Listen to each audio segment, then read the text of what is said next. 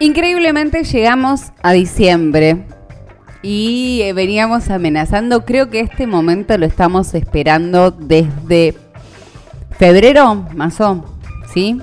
3 de febrero, 4 de febrero ya supusimos que este año iba a ser rápido. Y de hecho fue un año rápido. ¿Momento de hacer balances? No. No.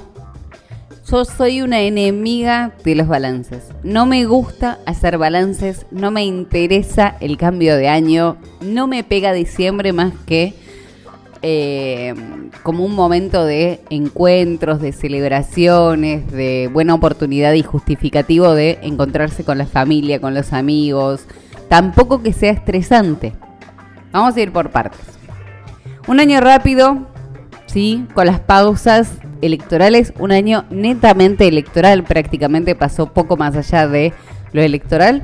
Lo único que pasó, sí, es por encima la inflación que nos sigue carcomiendo y que durante este año hizo mella en todos los hogares argentinos. Al día de hoy hemos alcanzado una inflación de ya no sé cuánto al año, eh, pero es muy alta, muy alta. Perdí la cuenta. En algún momento seguro que hay otros programas de radio y otros podcasts en los que se esté hablando de esta temática y se esté debatiendo y se esté estudiando la economía.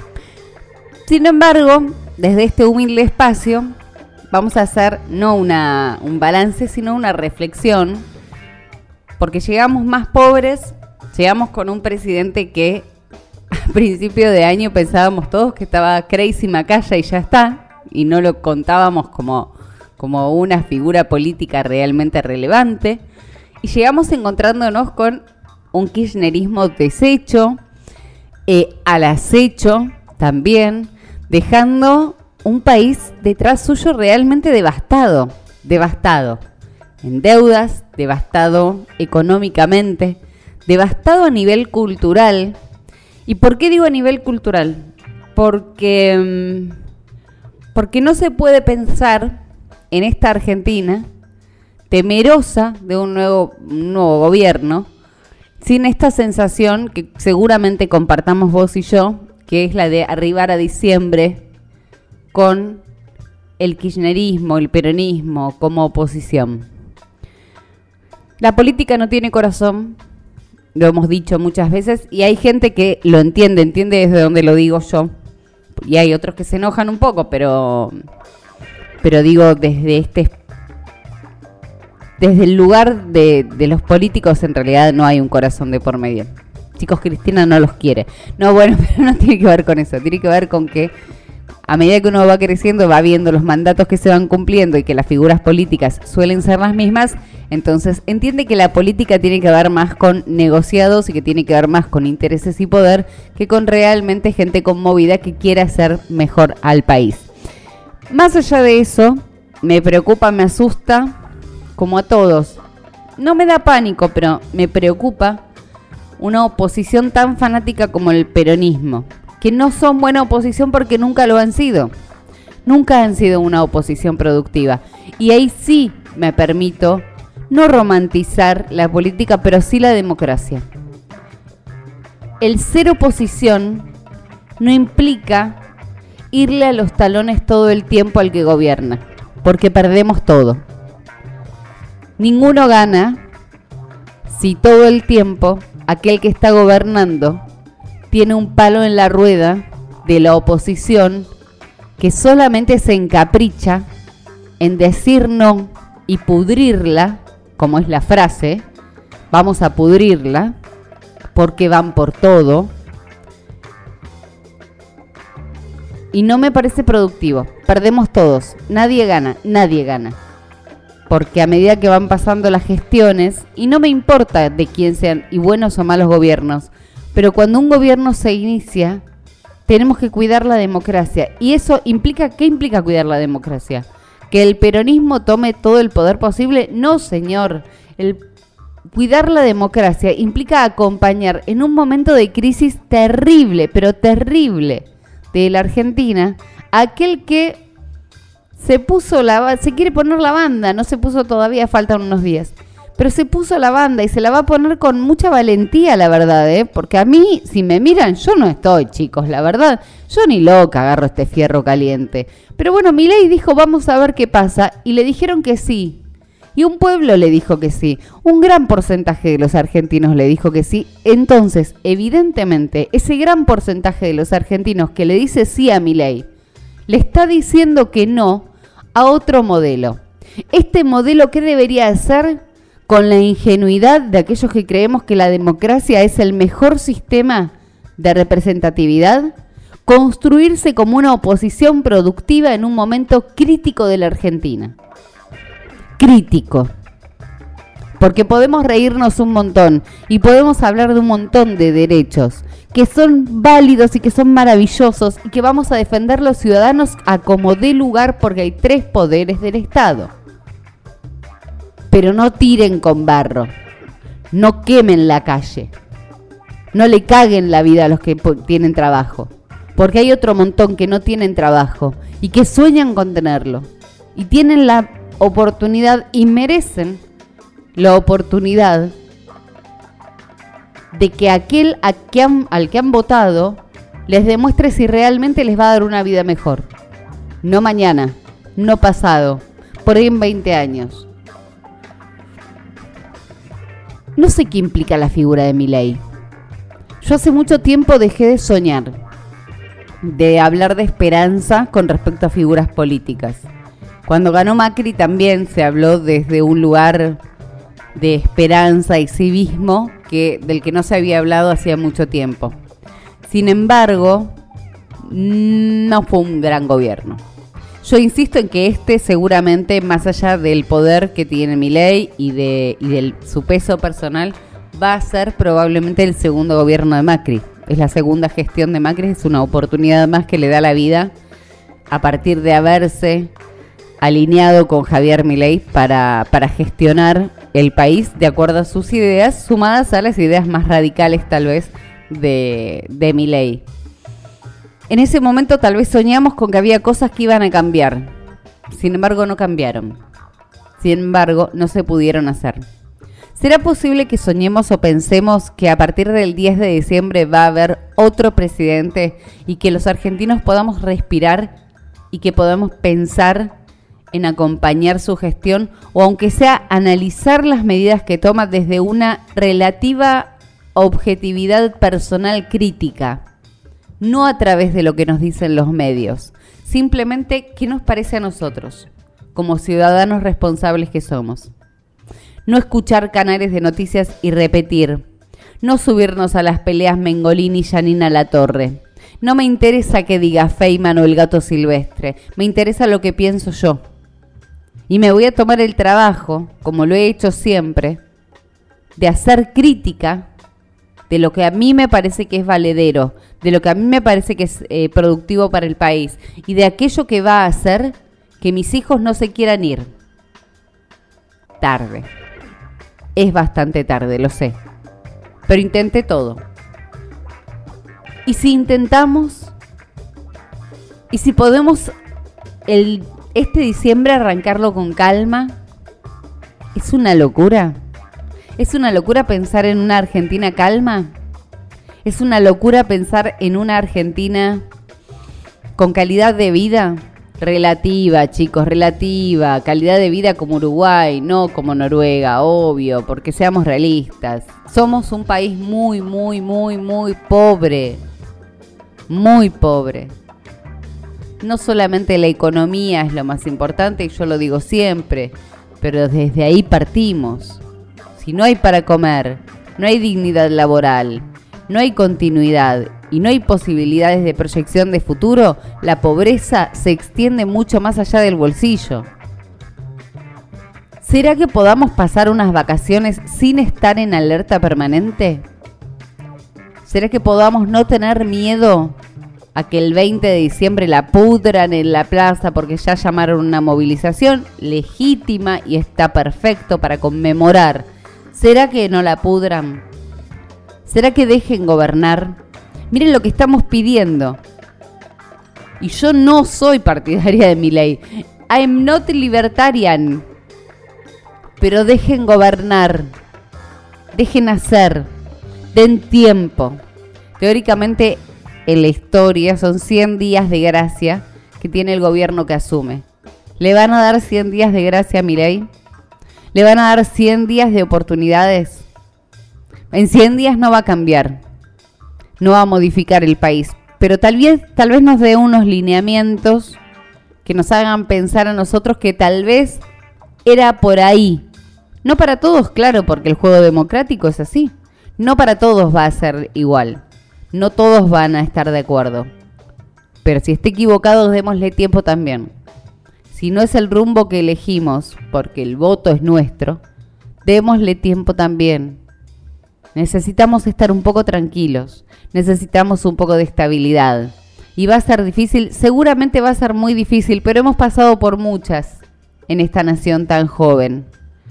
Y si no nos comprometemos con la idea de que esto puede cambiar, puede mejorar, despidiendo a un presidente que se va por la puerta chica, si es que se va por la puerta chica realmente, porque hace un montón que ya no está y se va tirando bombas y diciendo, haciéndose el valiente. Cuando debe ser muy feo despertarse sabiendo que en los libros de historia, así como Sarmiento figura habiéndose enterado que era presidente en un barco, Alberto Fernández va a figurar como el peor presidente de la historia argentina hasta el momento. Cuando cuenten la historia, las conversaciones off the record, escondidas, de Alberto Fernández y Cristina Fernández de Kirchner. Los negociados, la corrupción, la impunidad, la falta de respeto, la falta de decoro, la falta de educación para tomarlo del Estado como propio, sin mirar a los que realmente generaban los recursos del Estado.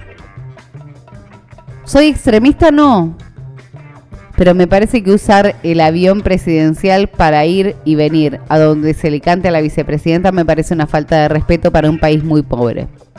Me parece que de gestos también se compone la construcción político-cultural de un país. Me parece que no solamente hay que hacerlo, sino que hay que parecerlo. Eso decía mi mamá. Y si uno es austero y parece austero, me parece que es más sano que la opulencia pero si hablamos de opulencia, tengo que remitirme a Evita. Y no quiero remitirme a Evita porque yo ya no quiero pensar más en el pasado. Porque estoy harta del pasado. Yo estoy cansada del pasado. Yo necesito pensar para mi sanía mental en un futuro. Y este futuro, este diciembre, que llega con estos aires extraños de cambio, con mucha expectativa, bajamos un poco y relajemos porque por ahí no es para tanto, me invita a mí por lo menos a decir, easy, easy, así, ¿eh? Easy, capaz que está bueno esto, capaz que por algo se decidió lo que se decidió, capaz que pueden cambiar cosas, capaz que no todo está perdido capaz que los quedábamos por sentado que el peronismo iba a gobernar para siempre, nos, nos han cerrado la boca. Pero dejen gobernar. Principalmente eso, dejen gobernar. No podemos pensar en crecer si no permitimos que, que el presidente que va a subir en unos días tenga la oportunidad de demostrar para qué está hecho, si tiene las ganas. Igual después por ahí lo arregla un poco, gana el kirchnerismo. Reármense como oposición, tómense su tiempo, no tienen gente, no tienen líderes. Eh. Cristina es lo único que les queda y ya me parece que está en retirada no le interesa más nada, no quiere jugar más porque no es buena perdedora. Em, tómense el tiempo, ármense como partido, pero sean buena oposición. Yo sé que estoy pidiendo un montón, eh, lo sé, pero sean buena oposición, porque nos hace bien a todos, porque podemos construir una mejor Argentina. No sé si con mi ley, por mi ley mismo, pero sin enfrentarnos permanentemente, yo no tengo dudas de que se puede construir una Argentina mejor. Esto se llama Tarde pero Seguro. Mi nombre es Jessica Aglianone y te voy a acompañar durante la próxima hora. Thank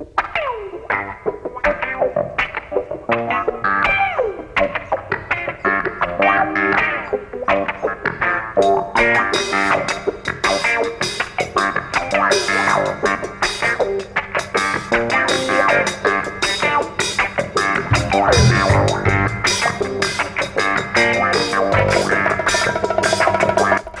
Los fundamentalistas del verano estamos muy muy contentos porque mm, finalmente están llegando las altas temperaturas a la ciudad de Buenos Aires y eso nos pone, pero no chochos, chochísimos amigos, chochísimos.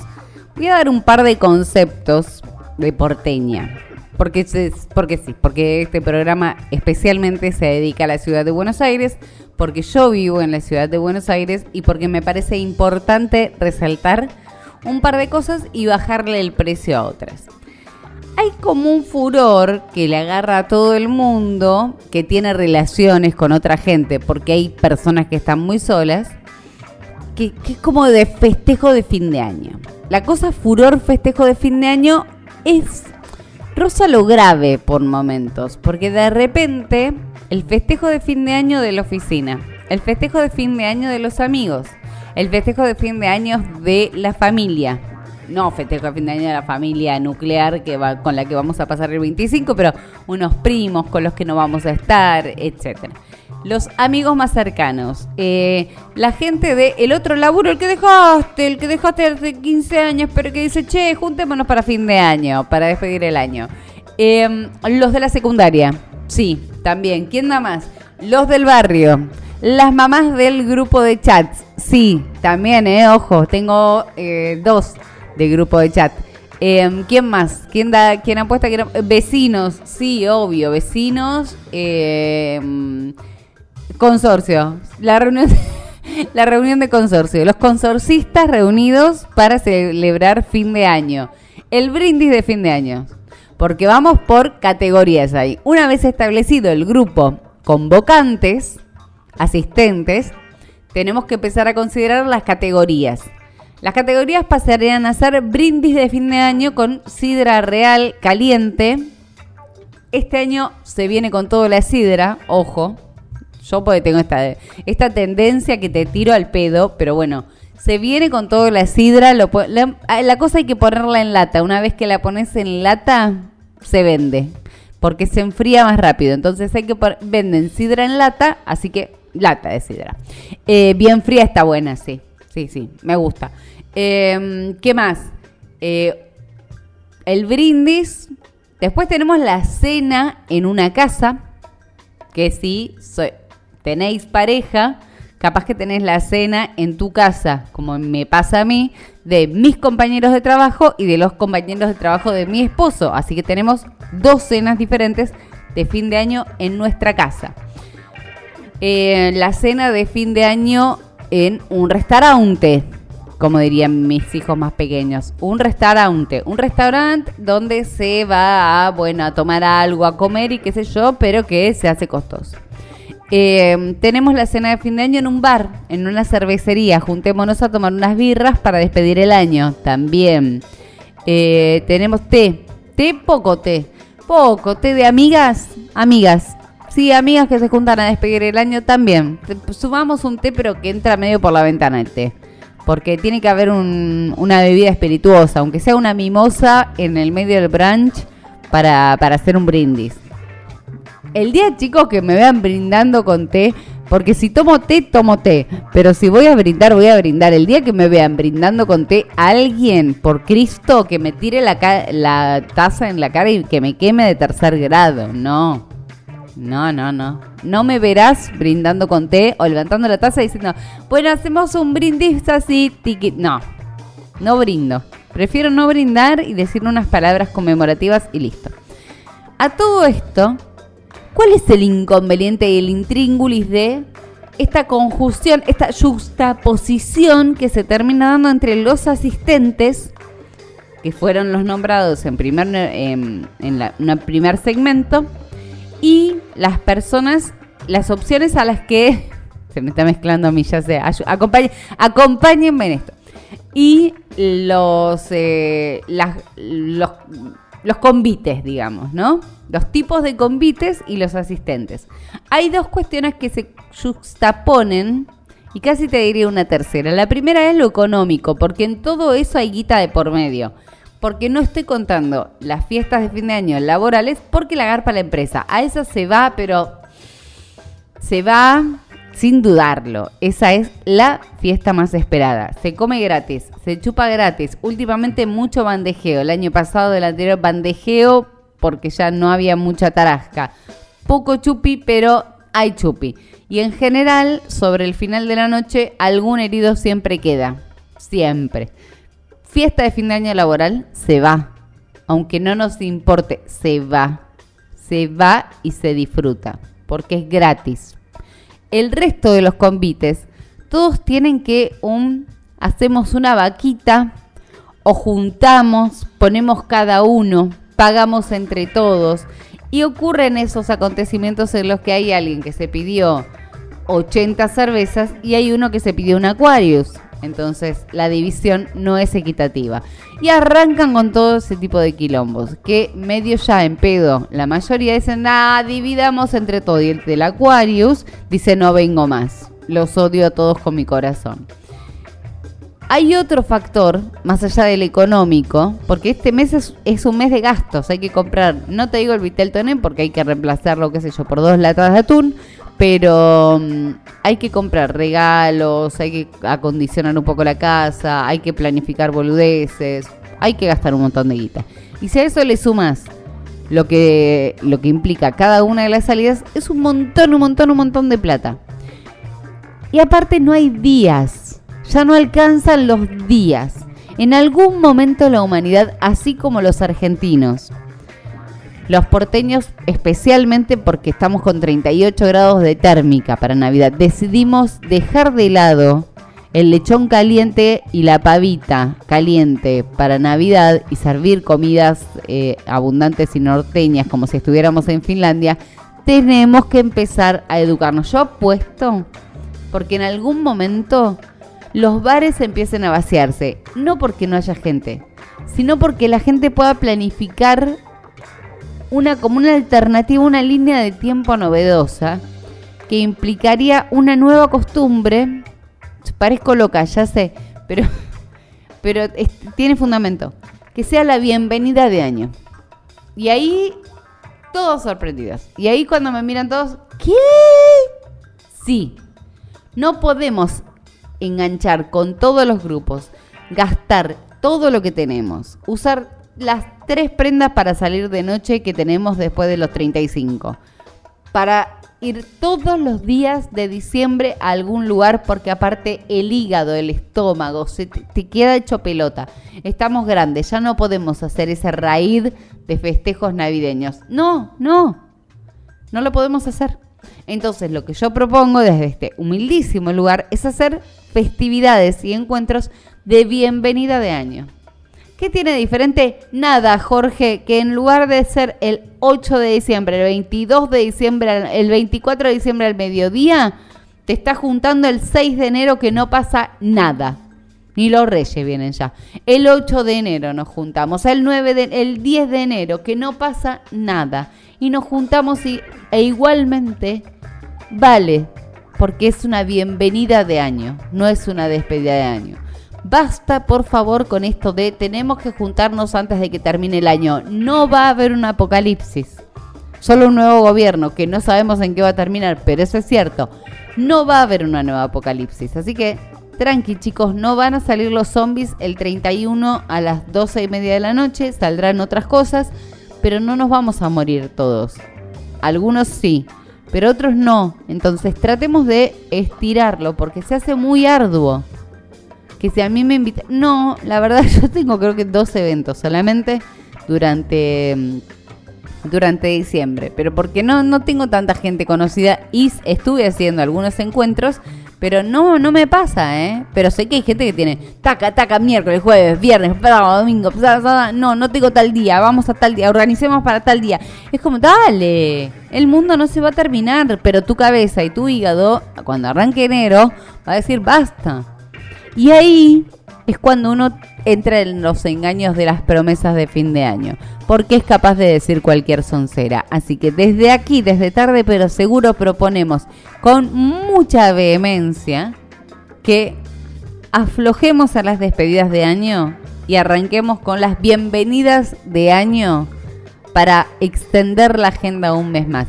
Y fíjate vos con qué boludez de propuesta yo te soluciono y te resuelvo todo tu diciembre, tus primeros días de diciembre, estos días en los que estás mirando la agenda y decís, pero yo no quiero ir a comer con esta gente y no puedo, no, no, y están en los chats de WhatsApp se hacen grupos de grupos de grupos de grupos para con fechas, con 22, 24. ¿Quién puede el 20? Yo no puedo el 20. Bueno, entonces se pasa el 19. No, bueno, júntense, si mí no importa, nos vemos más adelante. No, tenemos que estar todos juntos. Me estresa de solo pensarlo. Y todo lo que sea desestresante me parece que tenemos que agarrarlo como si fuera mandíbula de muerto. Así que agarrémonos fuertemente de lo que nos dé bienestar, lo que no nos dé estrés, seamos felices, relajemos un montón y empecemos a festejar la bienvenida de año. Quédate que esto no termina.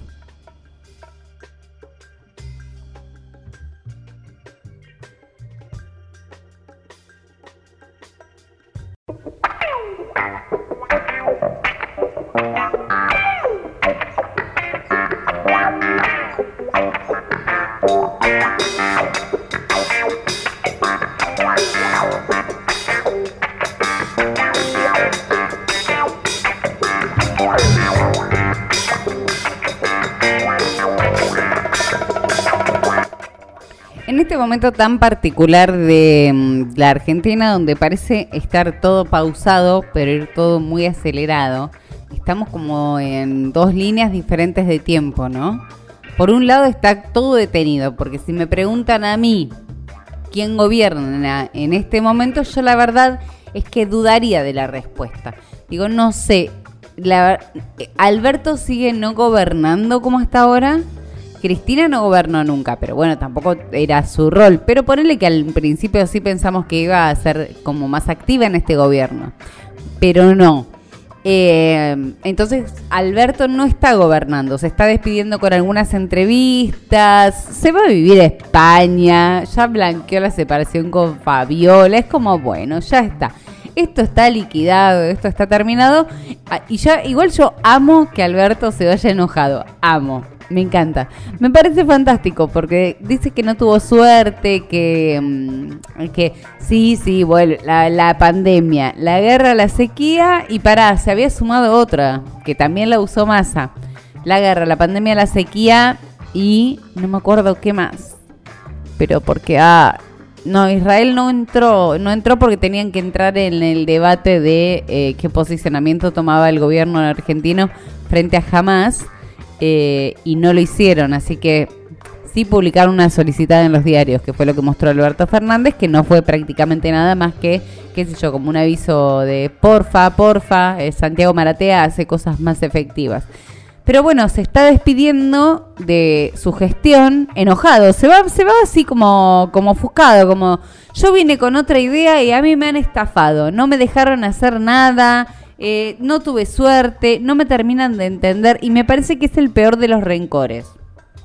Me parece que es como una chotada irse así. Pero bueno, mientras él se vaya, las cosas van a estar sin duda un poco más auspiciosas.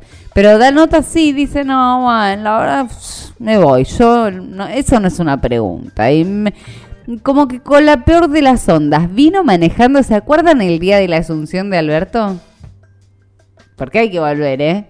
Hay que volver a esos momentos. El argentino no tiene memoria, porque si uno vuelve sobre la historia reciente del país, se va a dar cuenta que estamos diciendo que mi ley está loco y le, adjudican un montón de enfermedades mentales y demás, pero nos olvidamos que tuvimos a una señora hablando en cadena nacional cuatro horas vestida de negro y hablándole a él, porque no pronunciaba el nombre del expresidente Néstor Kirchner, porque lo había convertido en una entidad y hablaba cuatro horas en cadena nacional cualquier día que se le cantaba hacer un podcast. Entonces ella prendía la cadena nacional toda vestida de negro y se lanzaba con un discurso que se le antojaba. Chicos, eso no es racional en ningún país del mundo en ningún país del mundo. Y nosotros ahora decimos, mi ley está loco. Lo tuvimos a Alberto, que Alberto era como raro, Alberto era como una figura ausente y durante los últimos dos años le pusieron una mesita, una ruta atrás, le ponen como paraban cualquier ruta, una mesita y le decían que hable y que hable nomás. Y hablaba Alberto y fue lo que se dedicó me parece los últimos años. ¿Se acuerdan cuando declaró la guerra a la inflación? Entonces, hay cosas que rozan lo irracional dentro de un sistema como el nuestro, que sería de personas que están aptas, por lo menos eh, psiquiátricamente, para gobernar, que son dudosas, que son dudosas. Han pasado cosas. Sí, bueno, la diputada mm, libertaria Lamoine eh, es dudosa. esa señora no está bien, no, no está bien. Pero es diputada. Tiene un voto, entró, entró. ¿Va a ser un cachivache importante? Sí. Sí. Yo ya digo, va a ser un cachivache importante. Trump hizo un montón de boludeces también. Berlusconi en su momento, para los que tenemos más memoria, hacía las fiestas de los barcos.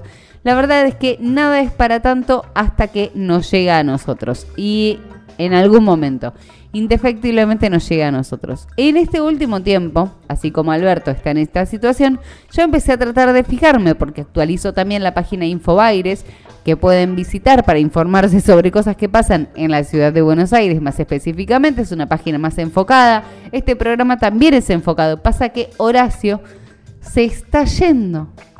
Y Horacio, la verdad, yo calculo que va a dar un discurso de despedida porque lo conozco hace muchos años, le sigo la carrera como al Puma Rodríguez.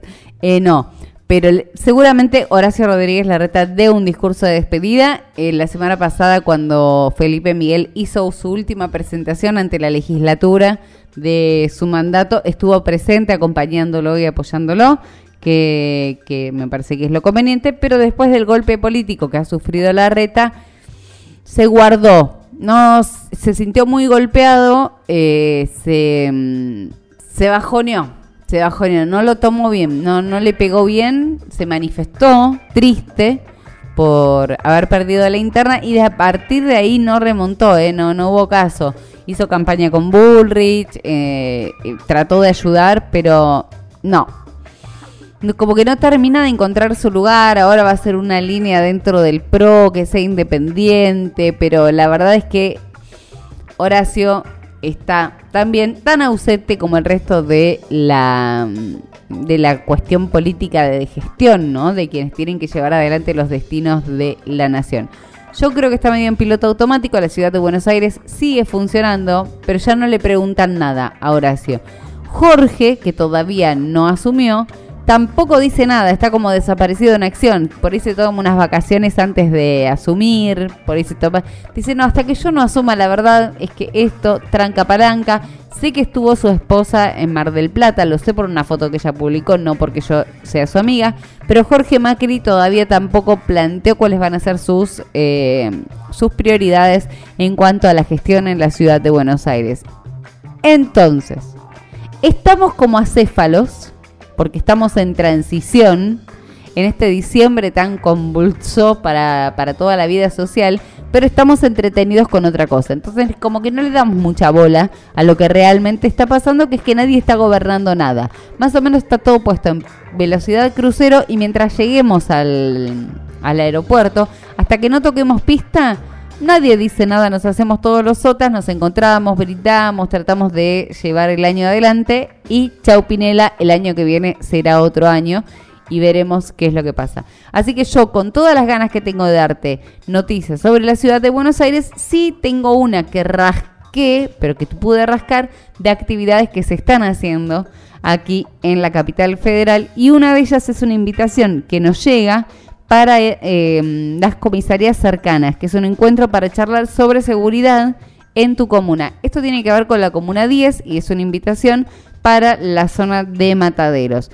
Es una charla virtual. Hay mucha gente que se suma a estas charlas virtuales, especialmente personas que han sufrido hechos de inseguridad, la mayoría de nosotros, y está bueno por ahí sumarse porque si, el problema con las con con los hechos de inseguridad, primero es que no se denuncian.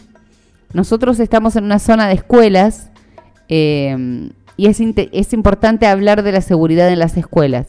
Es cierto, está desde diciembre están terminando las clases, pero siempre está bueno cuando hay un hecho de inseguridad, por más mínimo que sea, le roben el celular a alguien, eh, tenga un, un, arrebato, lo que sea, denunciarlo, porque si no, no queda registrado en ningún lado y lo que no queda registrado no ha pasado. Así que es importante denunciarlo. Y en todo caso, si uno tiene ganas de putear a la policía porque no está, porque no, hay presencia, porque, mm, porque te chorearon siete veces en el comercio y te sentís desprotegido, o tenés ideas para lugares para armar como una cuadrícula, qué sé yo, un aporte. Hay gente que se dedica un montón a planificar y que tiene por ahí buenas ideas, conoce mucho el barrio, conoce mucho la zona, bueno, está interesante sumarse a este tipo de iniciativas del gobierno de la ciudad de Buenos Aires que llama a las comisarias cercanas. El encuentro es virtual, así que si estás en tu casa podés sumarte solamente a través de Zoom. Pero hay que anotarse, hay que anotarse y esto va a ser el jueves 7 de diciembre a las 18.15. ¿Qué horario raro? Sí, lo sé. anótatelo a las, a las 6 de la tarde. Y hay que completar un formulario del gobierno de la ciudad que está en formularios gobierno de la ciudad de Buenos Aires.gov.ar, pero vas a comisarías cercanas en eh, la página del gobierno de la ciudad y está para que te inscribas, para que ingreses el barrio, para que llenes el formulario y puedan admitirte en el Zoom que se va a estar haciendo el 7 de diciembre a las 18.15 horas para eh, charlar acerca de seguridad en el marco de las comisarías cercanas interesante para hablar también de la, de la prevención y de los controles de, mm, de alcohol durante las fiestas. Ojo al piojo con eso también, ¿eh? Ojo al piojo con eso. Hay que cuidarse y ahí el tema de alcohol cero ya está, así que no hay que tomar alcohol, hay que tener un conductor designado y tratar de eh, cuidarnos entre todos para que los accidentes de tránsito post fiestas o diciembre, donde todos estamos reuniéndonos para brindar, sean evitables. Así que tiene que ver más con la responsabilidad de cada uno y con la conciencia de cada uno el no beber si vas a manejar. Simple y clarito. Así que la convocatoria es para el 7 de diciembre a las 18.15 horas de manera virtual para charlar de comisarías cercanas. Me queda muy poco tiempo para cerrar este programa del día de hoy. Este diciembre con calorcito, lo que ha llovido también. Ha llovido, ha salido el sol, ha hecho mucho calor, ha refrescado. Estamos como en una montaña rusa climática pero esta la bancamos bien. Me parece que la bancamos bien, mucho mejor que otras circunstancias en las que nos toca mm, en las que nos toca dar vueltas en la ruleta y apostamos siempre al número equivocado. Quédate que me queda un bloque más, así que cerramos juntos.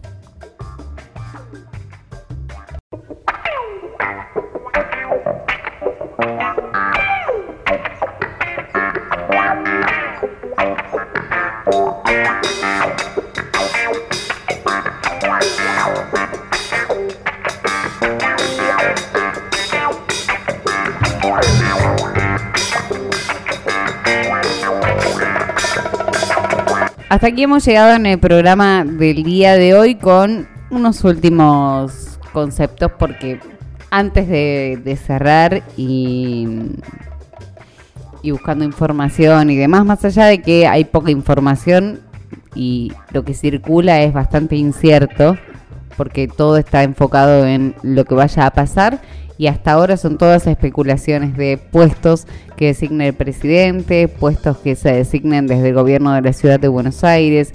Y estamos todos como en un espacio de espera, ¿no? En un compás de espera, como decíamos antes, en el que las definiciones son pocas, pero mientras tanto es un mes en el que tal vez podemos llegar a, a concientizarnos más individualmente de lo importante que es a veces bajarse un poco de la moto, bajarse de, no de la realidad, porque es imposible cada vez que uno va a comprar algo se encuentra eh, con un golpe de realidad que, tampoco es negable porque sería una estupidez hacerlo. Entonces, eh, me quedé pensando una vez que abrí Twitter como para cerrar, a ver qué era lo importante, si había algo muy urgente, si había algo que me parecía que era importante mencionar o algo muy novedoso.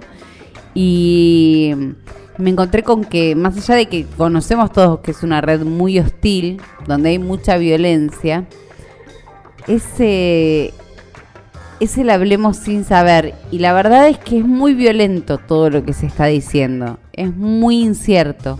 Y dentro de esa incertidumbre se juegan con cosas que son muy delicadas, con, con palabras que son muy delicadas, con sensaciones que son muy, mm, muy perennes eh, y cosas que nos llegan y que nos terminan contaminando.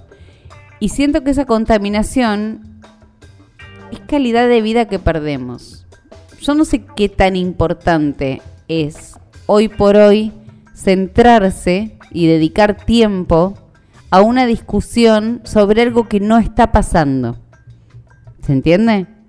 Dedicar tiempo. No, no lo voy a repetir, por eso lo hacen más Juli y la Nata, porque ellos son así creen grosos, pero. Siento eso. ¿Qué lleva a que uno se termine subiendo a una discusión en una red social o en una charla personal con cualquier circunstancia, ¿no? Pero con todo lo que implica el nivel de estrés de argumentar, de pelear, de enojarse, de pasarla mal, de eh, poner un vínculo tal vez hasta en riesgo, ¿hasta qué punto vale la pena? Sobre algo que no pasó, sobre especulaciones que se están haciendo de cosas que pueden llegar a pasar y no pasaron. Y yo siento que hay muchas cosas que tienen que ver con la política argentina, especialmente, en que, que tiene su basamento en discusiones de cosas que no pasan.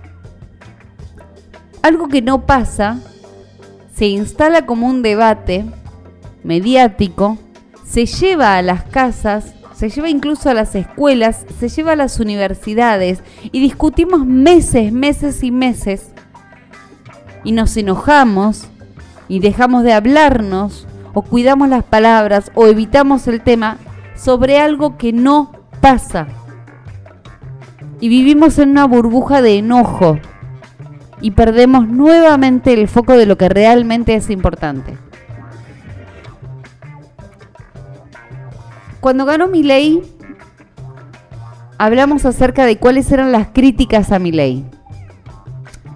no me importa, puntualizo en mi ley porque fue lo más simple. Y porque todo el aparato del Estado se centró y se enfocó en, en ese relato ficticio. La donación de la venta de órganos la libertad de armas, la escuela pública, eh, la mm, ESI, eh, un montón de cosas, no me acuerdo qué más. la falta de derechos. Y nunca se volvió, nunca la discusión, que eso bueno, forma parte de la campaña y es súper eficaz, que es enfocar la discusión y el debate donde el, candidato tiene ganas de hacerlo. Massa efectivamente lo hizo, pero evidentemente la gente estaba pensando otra cosa. Pero no se habló de inflación, no se habló de los hospitales públicos, no se habló de la necesidad de eh, tener buenas obras sociales desde el Estado, no se habló de la legitimidad de la corrupción, no se habló de, no se hablaron de las cosas que nos pasan a los argentinos todos los días. No se habló de eso. Se habló de aquello que se quiso instalar como un debate y pasa todos los días lo mismo. Hay unos hay agendas, chicos, hay agendas donde se instalan temas. Hay gente que se dedica a eso. Esta periodista tan independiente y pobre, porque a mucha honra, sabe que eso existe. Se instalan temáticas y se instalan los recursos que van a ser aquellos que los que consumen medios de comunicación, sea desde La Nación Más, sea desde TN, sea desde el C5N, sea desde Página 12, desde todos los sectores, se instalan temáticas de debate. Entonces, cuando yo veo eso, mi pregunta es, ¿qué es lo que te importa? ¿Qué es lo que impulsa a cualquier ciudadano, más allá de que esté comprometido políticamente o no, a, a, a desconocer lo inmediato, lo urgente, y ponerse a debatir cosas que no pasan, que no están pasando? Y que tampoco vayan a pasar mañana, ni pasado mañana, ni que sean proyectables en un futuro porque están por fuera de la Constitución y los tratados internacionales. Es como debatir hoy por hoy, y yo creo que puede ser posible, que la luna sea argentina o no sea argentina porque está en línea con un planeta y que tenemos nosotros, y creo que más de cualquier pelotudo se sube. Eso es lo que no termino de entender de muchas cosas que pasan en la discusión política nacional. Prender la tele encontrarme con cualquier canal de noticias con un tema instalado y gente debatiendo sobre algo que no pasa, no está pasando, no va a pasar mañana. Pero puedo entenderlo de un canal de tele.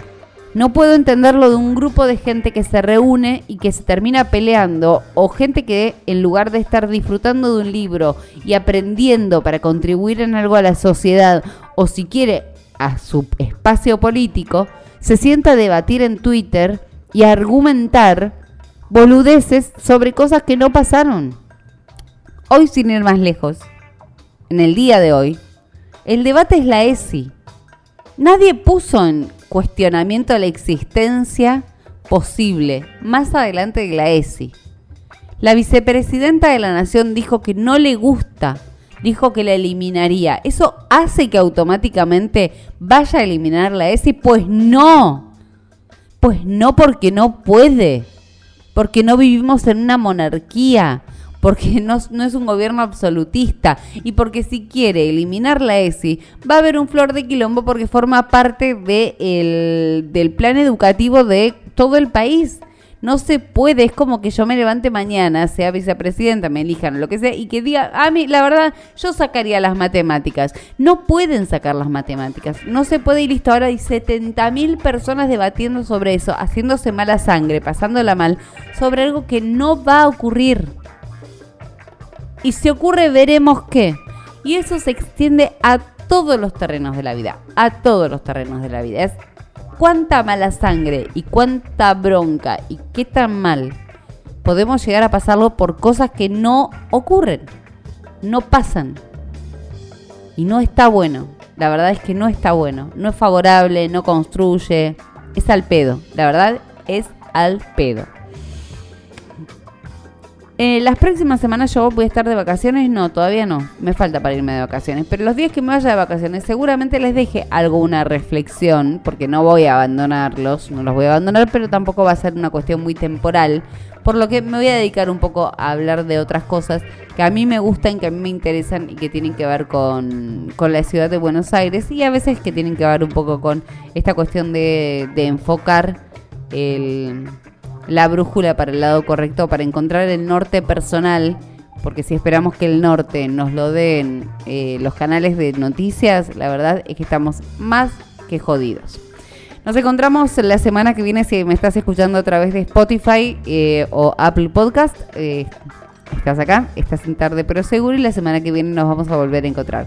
Y si no, estamos en frecuencia cero. Las vías de comunicación siempre son los comentarios de abajo o si no, el WhatsApp de la radio que es el 4094 7100 o a través de Instagram podés encontrarme como Jessica Gaglianone. Que tengas una muy buena semana y hasta la semana que viene. Chau, chau.